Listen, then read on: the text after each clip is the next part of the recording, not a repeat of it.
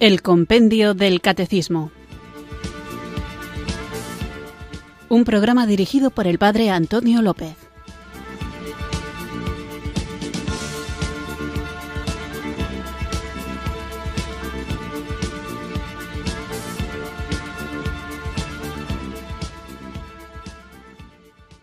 Buenas tardes, queridos oyentes de Radio María. Recibido un cariñoso saludo desde Irurzun, en Navarra, quienes sintonizáis una tarde más esta radio que cambia vidas, esta emisora de la Virgen, Radio María, para escuchar el programa El Compendio del Catecismo, nuestro espacio diario de formación católica en el que tratamos de conocer la fe que queremos vivir, compartir y. Vamos, sin más preámbulo, a invocar el don del Espíritu Santo en estos días en los que estamos hablando del sacramento que tiene como principal protagonista precisamente a la tercera persona de la Santísima Trinidad, al Espíritu Santo, el sacramento de la confirmación. Así que comencemos nuestro programa invocándolo juntos con fe.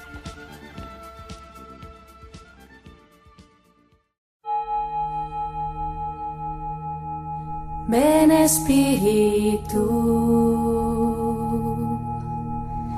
ven Espíritu,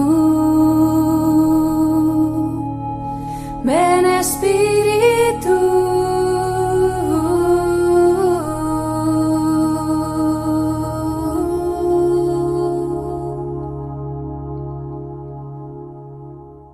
Bendito Señor Padre, hoy decido retirar el pecado de mi esencia y entrego mi mente y mi cuerpo como signo de recibimiento. Que tu dominio en las estrellas repercuta en mi corazón y así me entregue a tu guardia santa de tu rebaño fervoroso. Que se erigen como protección del amor, teniendo como pabellón la tolerancia, como cofradía la paz, como jefe supremo tu bendito nombre. Anhelo que desde hoy conformemos todos una unidad y así nada pueda afectarnos y eternamente pueda disfrutar de tu protección y apoyo en cualquier lugar. Te entrego mi vida, la pongo en tus fuertes manos, dedico a ti mi destino para que me orientes donde lo necesite para conseguir cumplir tu voluntad que me lleve a nuestro encuentro celestial. Que a partir de este momento mi ser desprenda pasión, ilusión y confianza y que ningún suceso me aleje de ti, a pesar de todo el empeño del siniestro enemigo por conseguirlo. Que tu Espíritu Santo me dé la gracia de vivir siempre en tu presencia, movido por él, para que el mundo entero pueda contemplar la hermosura de la obra de tu redención. Ven, Espíritu Santo, y transfórmame en auténtico apóstol de Jesucristo.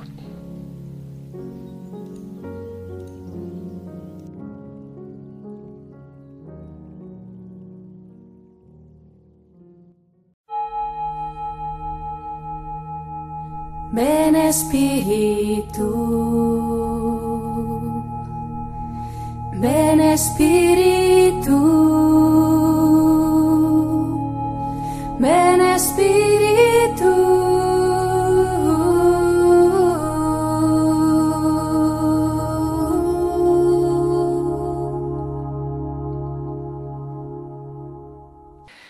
Después de haber invocado juntos el don del Espíritu Santo, vamos a seguir hablando de él, del Espíritu Santo, porque os recuerdo que acabábamos de empezar hace pocos días a hablar del segundo de los sacramentos de la iniciación cristiana, que es el sacramento de la confirmación. Hemos hablado del lugar que ocupa la confirmación en el designio divino de la salvación y cómo el sacramento de la confirmación da a los bautizados mediante la imposición de manos el Espíritu Santo y cómo éste nos capacita una vez recibido en el bautismo, para vivir eso que hemos recibido. Vamos a continuar hablando del sacramento de la confirmación y lo que trataremos hoy lo tenéis en el Catecismo Mayor en el punto 1289. Nosotros escuchamos ahora la pregunta 266 del compendio del Catecismo.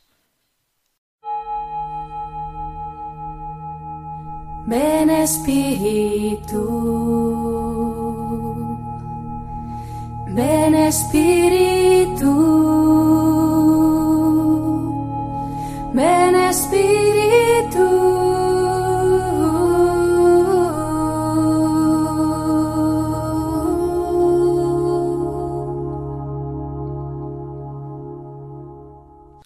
Número 266. ¿Por qué se llama confirmación o crismación? Se llama confirmación porque confirma y refuerza la gracia bautismal. Se llama crismación puesto que un rito esencial de este sacramento es la unción con el santo crisma. En las iglesias orientales, unción con el santo mirón.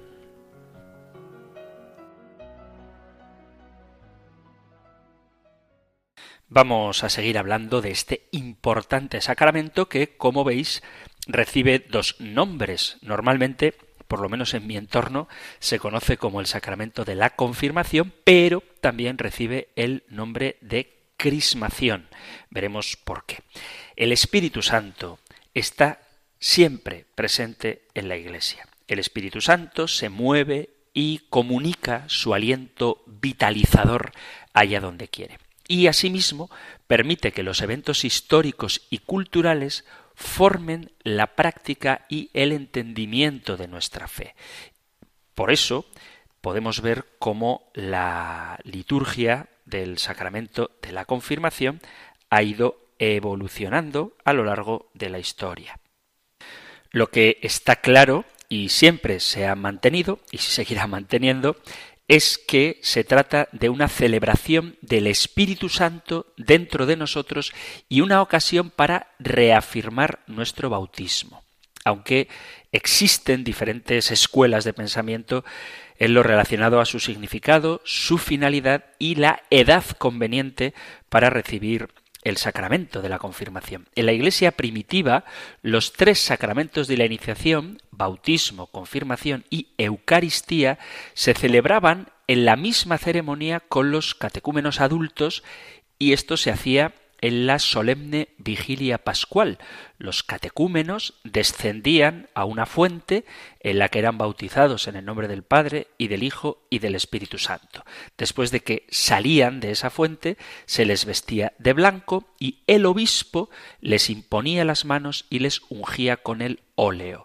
Luego iban en procesión a un lugar distinguido dentro de la comunidad donde por primera vez participaban de la Eucaristía. De esta manera, la iniciación consistía en un único evento, en una única ceremonia, con varios momentos. Y el punto culmen de esta ceremonia era la celebración de la Eucaristía.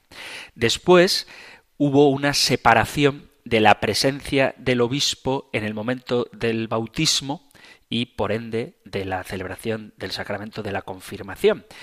Estoy hablando sobre todo de nuestra Iglesia de Occidente. ¿Por qué se hizo esta separación de la presencia del obispo? Es decir, ¿por qué ya no era solo el obispo el que administraba el sacramento del bautismo, la confirmación y la primera comunión todo a la vez? Pues tiene mucho que ver con la difusión del cristianismo. Cuando el emperador Constantino permitió el cristianismo, cuando éste el cristianismo dejó de ser perseguido en el siglo IV, entre otras cosas, ocurrió que se dieron bautismos en grandes cantidades.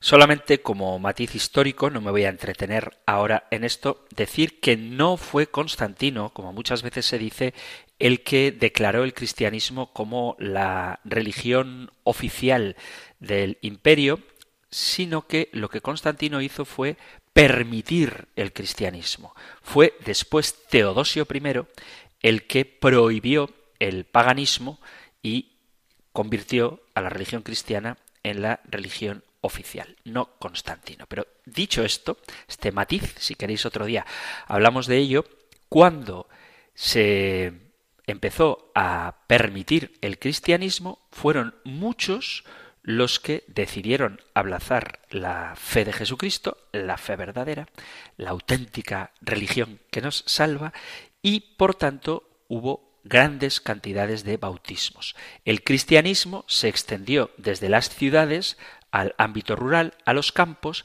y esto hizo que fuera imposible para los obispos, que tenían sus tareas de gobierno de la Iglesia, poder presidir todos y cada uno de los bautismos. De tal manera que los obispos resolvieron este problema de no poder llegar a todos los lugares donde se celebraban los sacramentos de la iniciación cristiana, delegando en otros, es decir, en los presbíteros. Entonces, los presbíteros podían administrar los sacramentos de la iniciación cristiana, pero se reservaron para ellos la consagración del óleo que se emplea en el rito.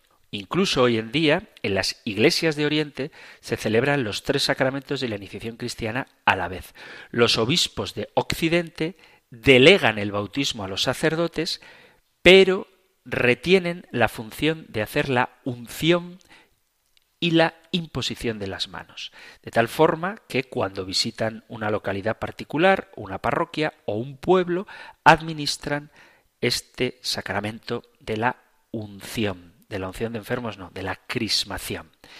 De esta manera, cuando el obispo visitaba sus parroquias, las parroquias de su diócesis, aprovechaba para administrar el sacramento de la confirmación, de tal modo que se separó en el tiempo la recepción del bautismo de la recepción del sacramento de la confirmación. En muchos lugares, sobre todo en diócesis muy extensas, se suele reservar el momento de la confirmación a cuando el obispo hace su visita pastoral. De tal manera que se produce un intervalo entre la recepción del sacramento del bautismo, el de la primera comunión y el de la confirmación. Vemos entonces cómo durante 500 años más o menos de la historia de la Iglesia Católica, los sacramentos de la iniciación cristiana se celebraban en este orden y a la vez bautismo, confirmación y Eucaristía. Ya en el siglo XX, en concreto en 1910, el Papa San Pío X invitó a los niños pequeños a que pudieran participar de la Sagrada Eucaristía con el requisito, con la condición de que fueran capaces de distinguir el pan común del pan consagrado en la misa. Pero este acontecimiento feliz acontecimiento hizo que la confirmación como sacramento de iniciación quedara un poco diluido.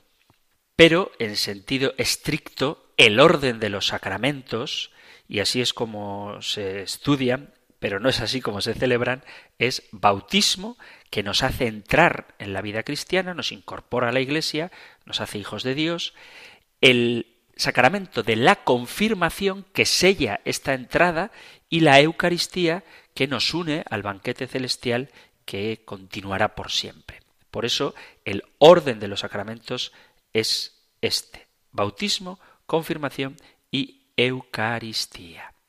Hay quien entiende, quizá equivocadamente, que el sacramento de la confirmación es la madurez de la vida cristiana. Y esto no es del todo correcto. El sacramento más grande, el sacramento de los sacramentos, el santísimo sacramento, es la Eucaristía. Celebrar la confirmación entre el sacramento del bautismo y el de la Eucaristía expresaría mejor la función del sacramento que estamos tratando como la culminación del bautismo, como la plenitud del Espíritu Santo que nos hace participar de la vida de la Iglesia, cuya celebración máxima, cuya expresión más plena es la Eucaristía. ¿Estoy queriendo decir con esto que es malo que recibamos la confirmación después de haber recibido la primera comunión? No. La Iglesia tiene muchas maneras de celebrar el misterio del amor de Dios en los sacramentos. Sin embargo, el Directorio General para la Catequesis dice que la iniciación cristiana se celebra en el bautismo, la confirmación o crismación y la Eucaristía. Aunque hablaremos de ella largamente, es la Eucaristía la culminación de la iniciación cristiana de una persona, no la confirmación. Teológicamente, el don del Espíritu Santo, que se da en toda su plenitud en la confirmación, nos prepara mejor para recibir la comunión y así estar más plenamente unidos al cuerpo de Cristo. También habría que hacer una mención a la primera confesión, a la primera reconciliación, a la primera penitencia, que es un sacramento que no es de iniciación, pero que sin embargo se recibe muchas veces incluso antes de otros sacramentos de iniciación como la comunión o la confirmación. Del sacramento de la penitencia también tendremos ocasión de hablar. El bautismo es el sacramento del don inicial del Espíritu Santo. La confirmación es el sacramento de la plenitud del Espíritu Santo con sus siete dones hay que entender lo que hace el sacramento de la confirmación, en qué nos unge, cómo nos crisma, cómo nos cristifica. El carácter sacramental obrado por la confirmación representa una forma de semejanza a Cristo y una incorporación a Cristo y a su Iglesia.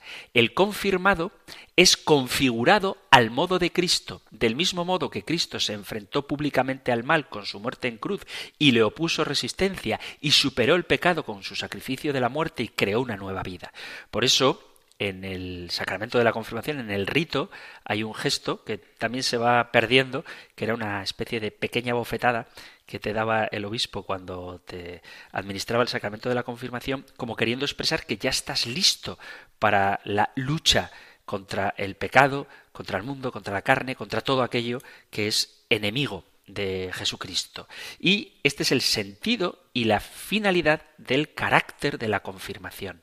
No significa simplemente un nuevo esplendor de la semejanza a Cristo obrada por el bautismo, ni tampoco una más profunda incorporación a Cristo y a la Iglesia, sino un nuevo modo de ser miembro suyo, miembro de Cristo, un nuevo modo de pertenecer a la Iglesia y ponerte en marcha para esta tarea de la evangelización. Tarea que corresponde a todos los bautizados.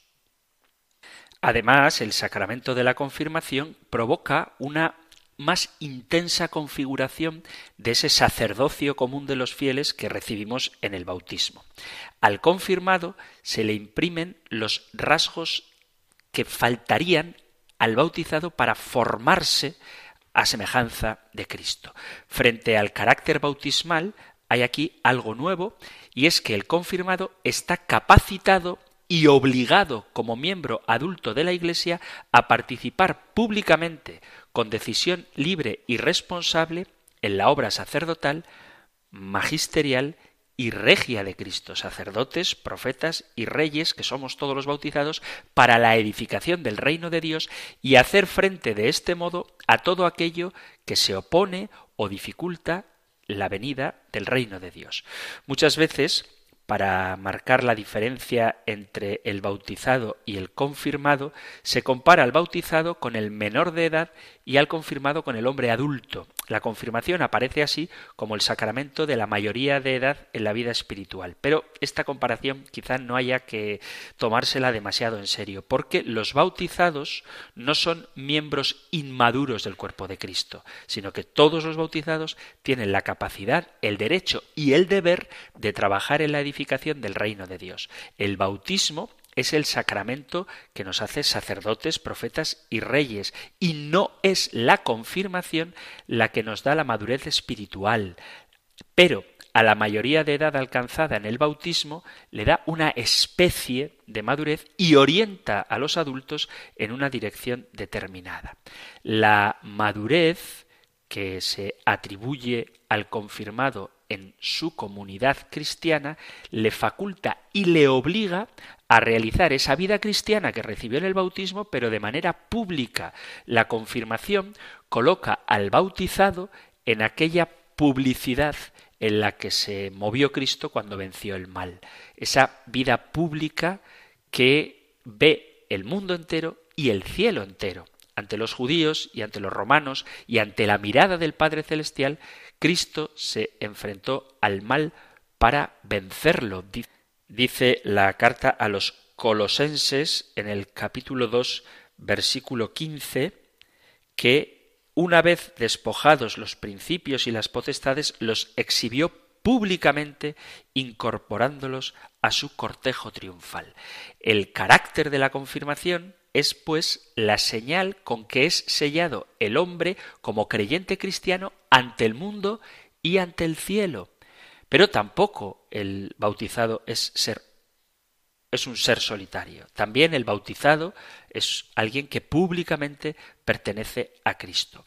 La diferencia es que en el confirmado este vivir para la Iglesia en medio del mundo adquiere una fuerza especial. Puede decirse que en el bautismo lo importante está en la vida recibida. En la confirmación está más visible, más en juego, la vida recibida puesta en acto. Es decir, los discípulos de Jesucristo creían en Jesucristo antes de Pentecostés. Pero no fue hasta la recepción del Espíritu Santo que empezaron a predicar. Pues esta analogía es la que mejor sirve para entender cuál es la acción del sacramento de la confirmación. Es nuestro particular Pentecostés.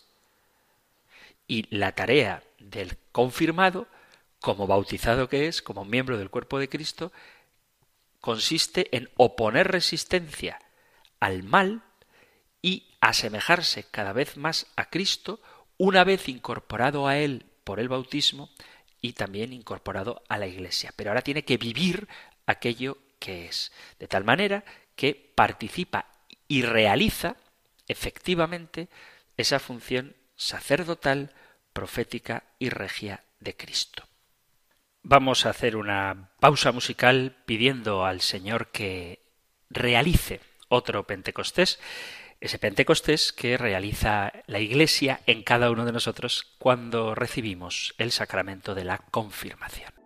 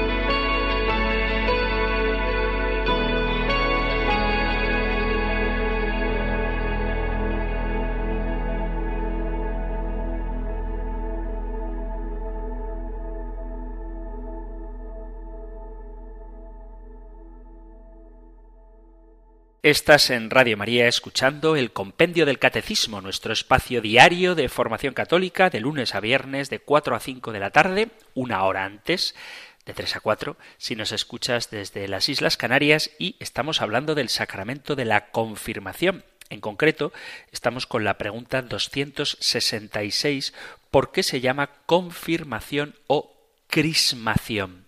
El sacramento de la confirmación aparece ya en la Sagrada Escritura cuando leemos en el capítulo 8 de los Hechos de los Apóstoles que los convertidos de la comunidad de Samaria, que ya habían sido bautizados en el nombre de Jesús, recibieron una nueva gracia del Espíritu. Pedro y Juan oraron por ellos para que recibieran el Espíritu, les impusieron las manos y recibieron el Espíritu Santo. Es aquí donde vemos en la Sagrada Escritura cómo en esta comunidad de Samaria aparece por primera vez el sacramento de la confirmación como un sacramento especial y en relación con el bautismo. El obispo es el ministro originario de la confirmación. Ya hemos visto cómo en Oriente el presbítero administra la confirmación después de conferir el bautismo y en el mismo rito, en la misma celebración, se administra también el sacramento de la Eucaristía. En el rito latino, en nuestro rito, los obispos también son los ministros ordinarios del sacramento de la confirmación, aunque pueden delegar a los presbíteros esta tarea. La confirmación o crismación es uno de los tres sacramentos de la iniciación cristiana junto con el bautismo y la Eucaristía. La gracia especial del Espíritu Santo que recibimos en este sacramento de la confirmación convierte a los creyentes en defensores y apóstoles de la fe. Por el sacramento de la confirmación se vinculan más a la Iglesia, se enriquecen con una fuerza especial del Espíritu Santo y con ello quedan obligados más estrictamente a difundir y defender la fe como verdaderos testigos de Cristo por la palabra juntamente con las obras. Esto es una cita de Lumen Gentium capítulo 11. Todo bautizado ha recibido la prenda del Espíritu Santo, dice la carta a los Efesios en el capítulo primero, en el versículo 14, que es prenda el Espíritu Santo, leo desde el 13, en él también vosotros, tras haber oído la palabra de la verdad, el Evangelio de vuestra salvación, y creído también en él, fuisteis sellados con el Espíritu Santo de la promesa, que es prenda de nuestra herencia, para redención del pueblo de su posesión, para alabanza de su gloria. Y en la segunda carta a Corintios, dice el apóstol Pablo en el capítulo primero, versículo 22, que es Dios el que nos conforta juntamente con vosotros en Cristo y el que nos ungió y el que nos marcó con su sello y nos dio en arras el Espíritu en nuestros corazones. Y siguiendo en la segunda carta a Corintios, salto al capítulo 5, dice el versículo 5, y el que nos ha destinado a eso es Dios, el cual nos ha dado en arras el Espíritu. Hemos recibido la prenda del Espíritu para vivir esta relación de hijos con Dios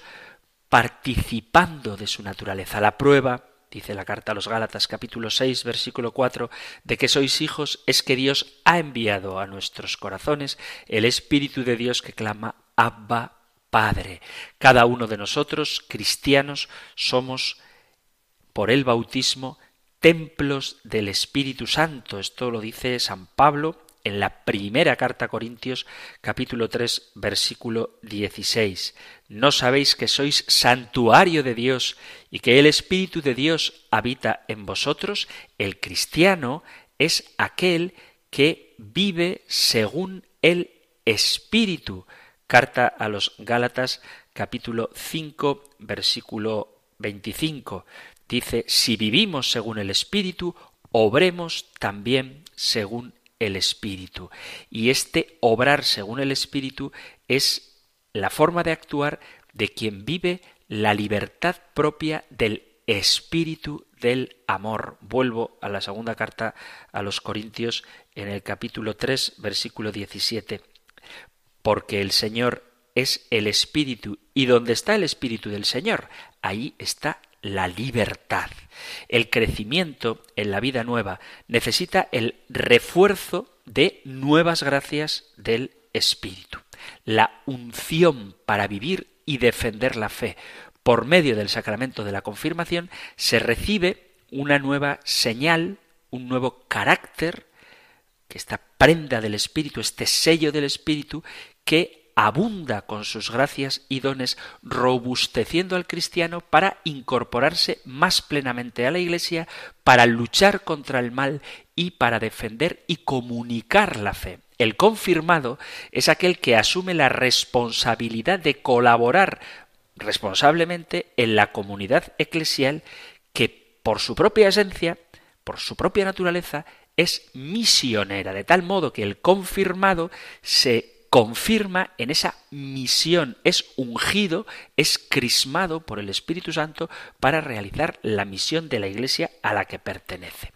El carácter y la gracia del sacramento de la confirmación son dones del Espíritu Santo para completar, más que para completar, para confirmar, de ahí su nombre, las gracias recibidas en el bautismo. El rito de la imposición de manos y de la unción con el santo crisma en la frente indican una comunicación especial de la unción y consagración del Espíritu como participación en la misma unción de Cristo. Nosotros somos cristianos porque hemos sido crismados, hemos sido ungidos. De ahí que este sacramento reciba el nombre de crismación.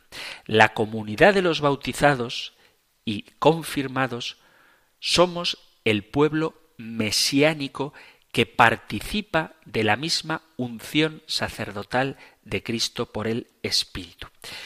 En el Antiguo Testamento leemos en el profeta Ezequiel capítulo 36 versículo a partir del 25, un texto muy bonito, dice os rociaré con agua pura y quedaréis purificados. De todas vuestras impurezas y de todas vuestras basuras os purificaré y os daré un corazón nuevo. Infundiré en vosotros un espíritu nuevo. Quitaré de vuestra carne el corazón de piedra y os daré un corazón de carne. Infundiré mi espíritu en vosotros y haré que os conduzcáis según mis preceptos y observéis y practiquéis mis normas.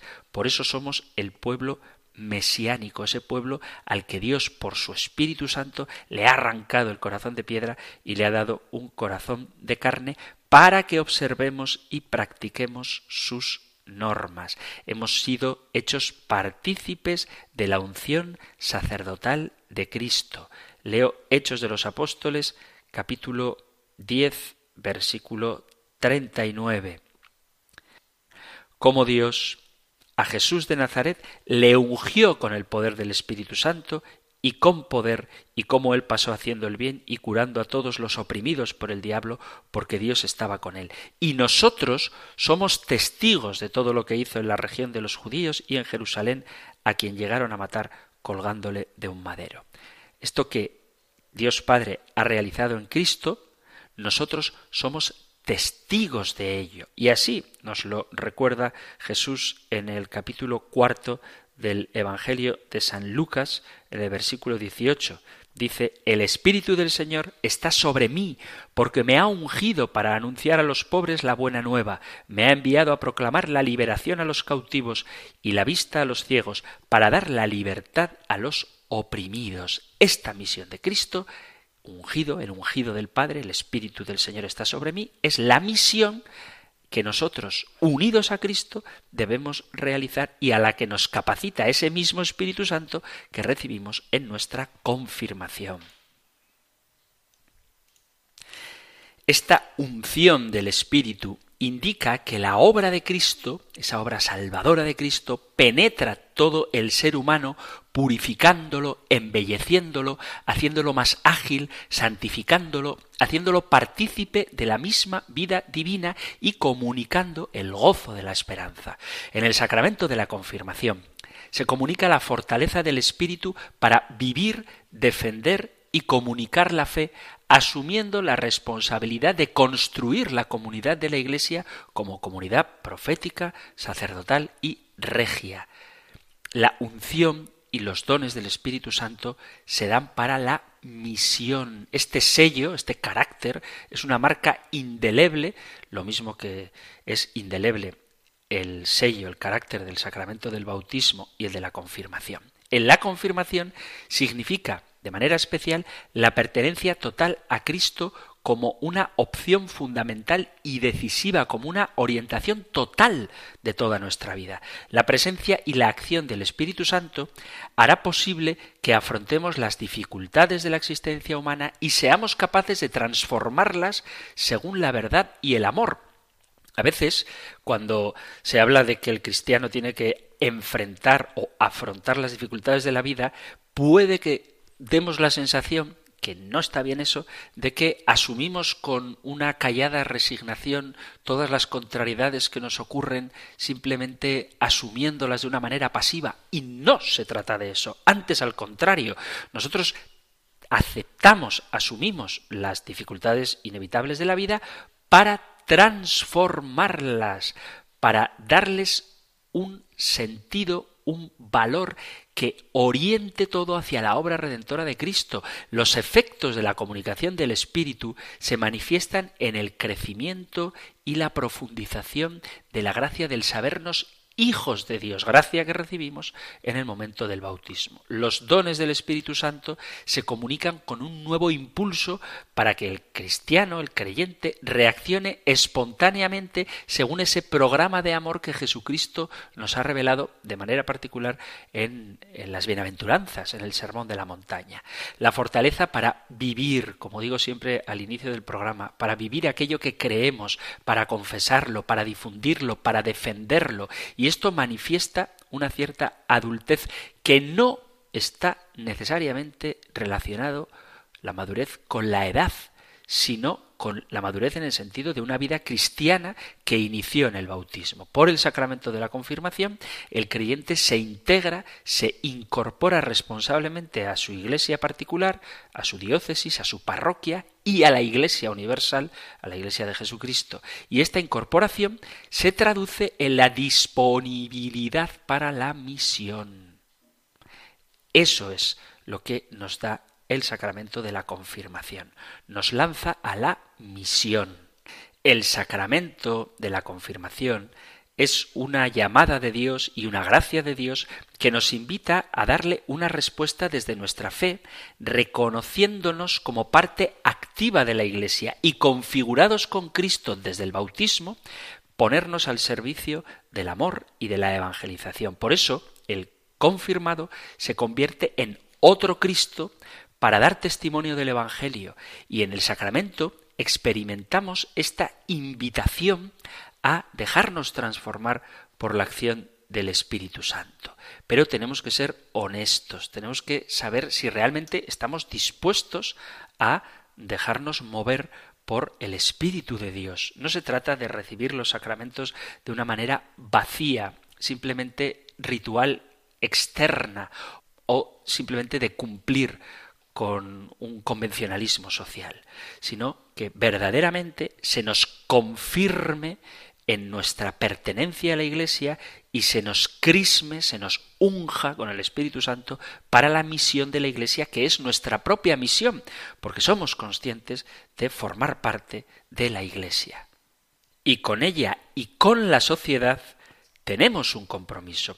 Hoy en día vivimos en un mundo en el que hace falta gente comprometida Mucha gente cree en Dios y tiene fe, pero vive como si no la tuviera, no da testimonio de Cristo. Y este testimonio ha de hacerse con palabras y con obras. Cuando nacemos, al poco de nacer, recibimos el bautismo, pero como somos tan pequeños, no entendemos lo que está pasando. Son nuestros padres y padrinos los que nos tienen que hacer comprender la grandeza de lo que somos, de en qué nos hemos convertido por el bautismo.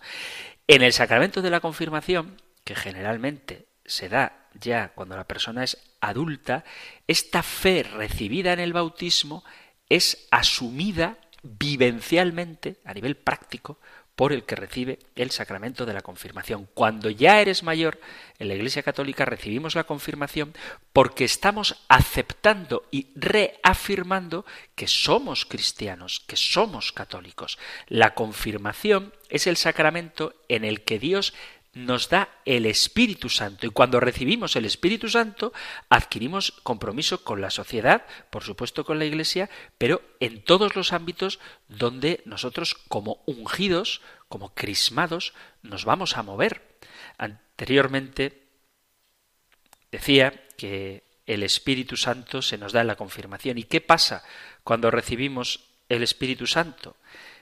Que crece nuestra fuerza espiritual, que se hace más fuerte nuestra fe, que nos hacemos soldados de Cristo. Hay gente que no le gusta este lenguaje bélico, pero no se me ocurre otra expresión para tratar de manifestar lo que significa la lucha por ser transformadores del mundo es la propia Sagrada Escritura la que utiliza este tipo de lenguaje. Dice San Pablo en la carta a los Romanos, capítulo 13, versículo 12, por lo tanto, desechemos las obras de las tinieblas y vistámonos con las armas de la luz.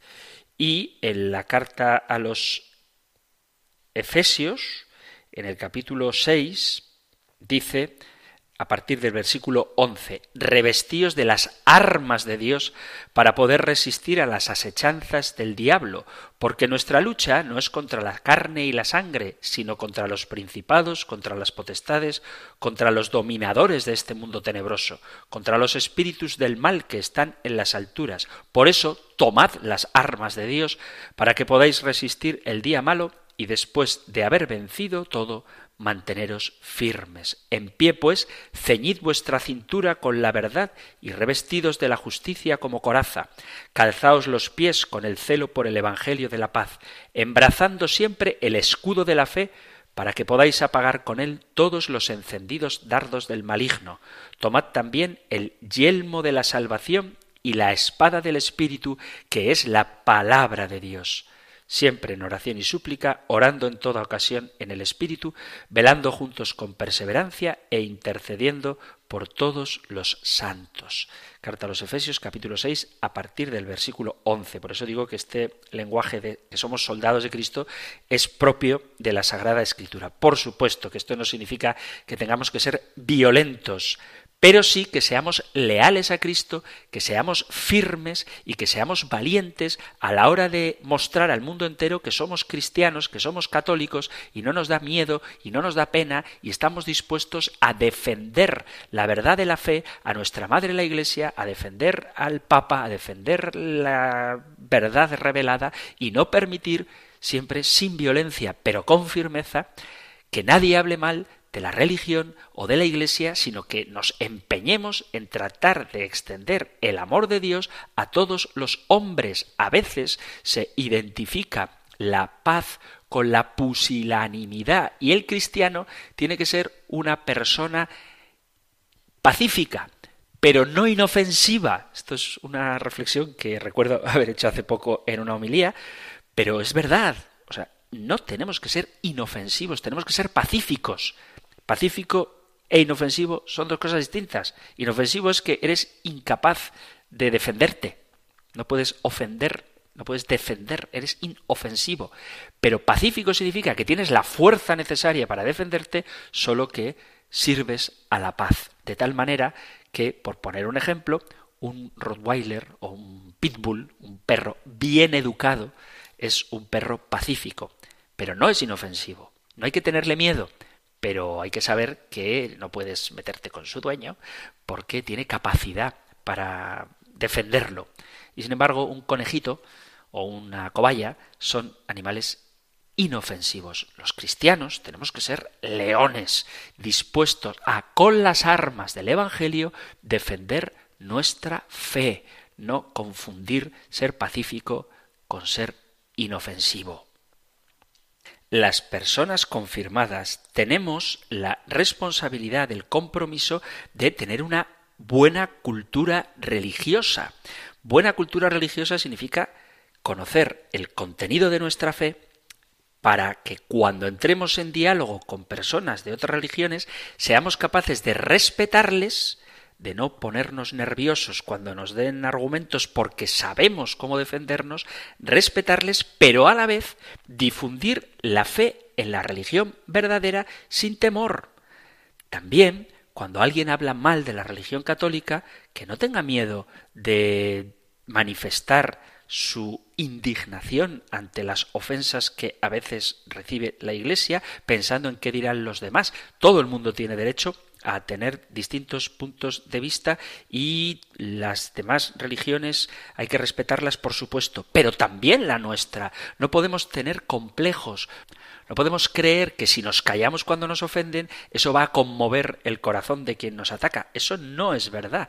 Si defendemos con caridad, con claridad, con contundencia y con flexibilidad a quienes nos atacan, eso es más fácil que les haga comprender la importancia que tiene el conocimiento de la verdad, pero no podemos caer en una especie de buenismo según el cual todas las voces pueden clamar a los cuatro vientos sus falsedades, mientras que los católicos, como somos imitadores de Cristo que llevado al matadero no abría la boca, tenemos que mantenernos callados. No es verdad. Es verdad que Jesús cuando iba a la cruz no profería amenazas, como dice la carta de Pedro citando a Isaías. Pero también es verdad que Jesús durante tres años se dedicó a proclamar a los cuatro vientos la verdad de Jesucristo y invitaba a la conversión, al arrepentimiento y al cambio de vida. Y eso es lo que un confirmado tiene que hacer, eso es lo que un ungido tiene que hacer. Tenemos que comprometernos con el amor, con el perdón,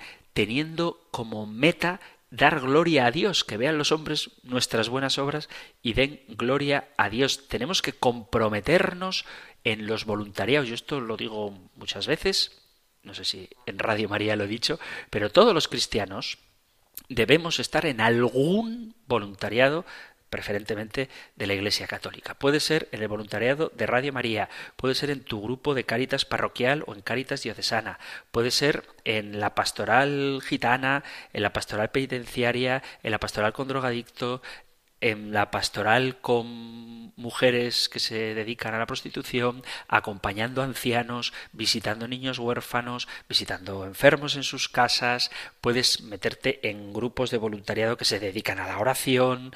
Hay mil cosas que podemos hacer y que debemos hacer para expresar con nuestra vida concreta ese compromiso al que el Espíritu Santo nos invita y nos capacita para transformar el mundo según el Evangelio. Tenemos que tener el corazón limpio, tenemos que estar frecuentemente asistiendo al sacramento de la penitencia, celebrar nuestra fe, sobre todo con la Eucaristía, pero participando en otros grupos de oración y formación que seguramente habrá en las parroquias. Tenemos que evitar cualquier forma de obrar que desluzca, que afee la Iglesia, el cristianismo, tenemos que ser moderados, austeros, alegres, con capacidad de perdón, con capacidad de escucha, viviendo esos dones que el Espíritu Santo produce como fruto en quien lo ha recibido. Este pasaje tan bonito de la carta a los Gálatas en el capítulo 5,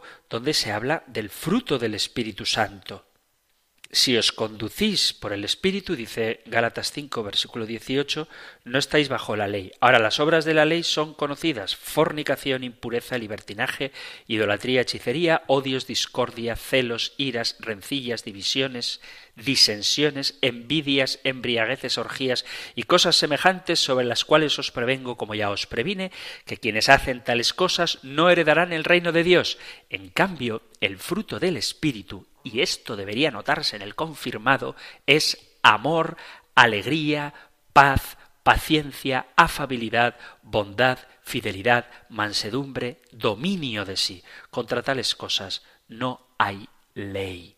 Esto significa ser confirmado, ser ungido con el Espíritu Santo, vivir de ese don maravilloso que recibimos en el bautismo y que hacemos vida cuando recibimos su plenitud en el sacramento de la confirmación.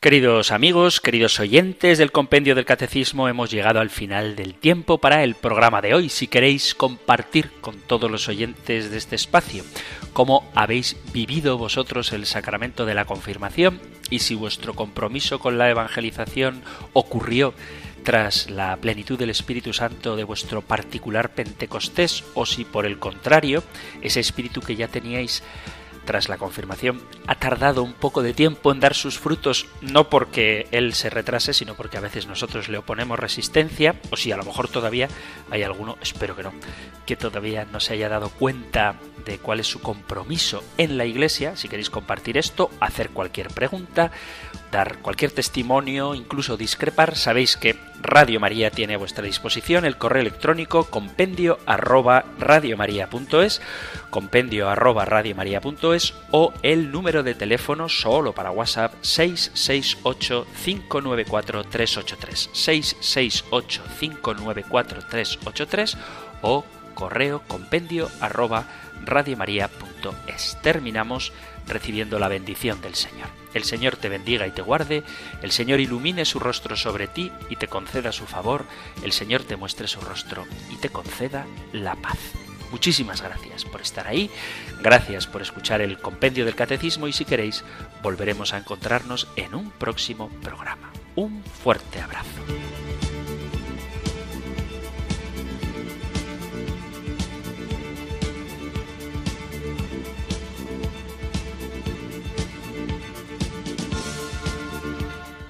El Compendio del Catecismo.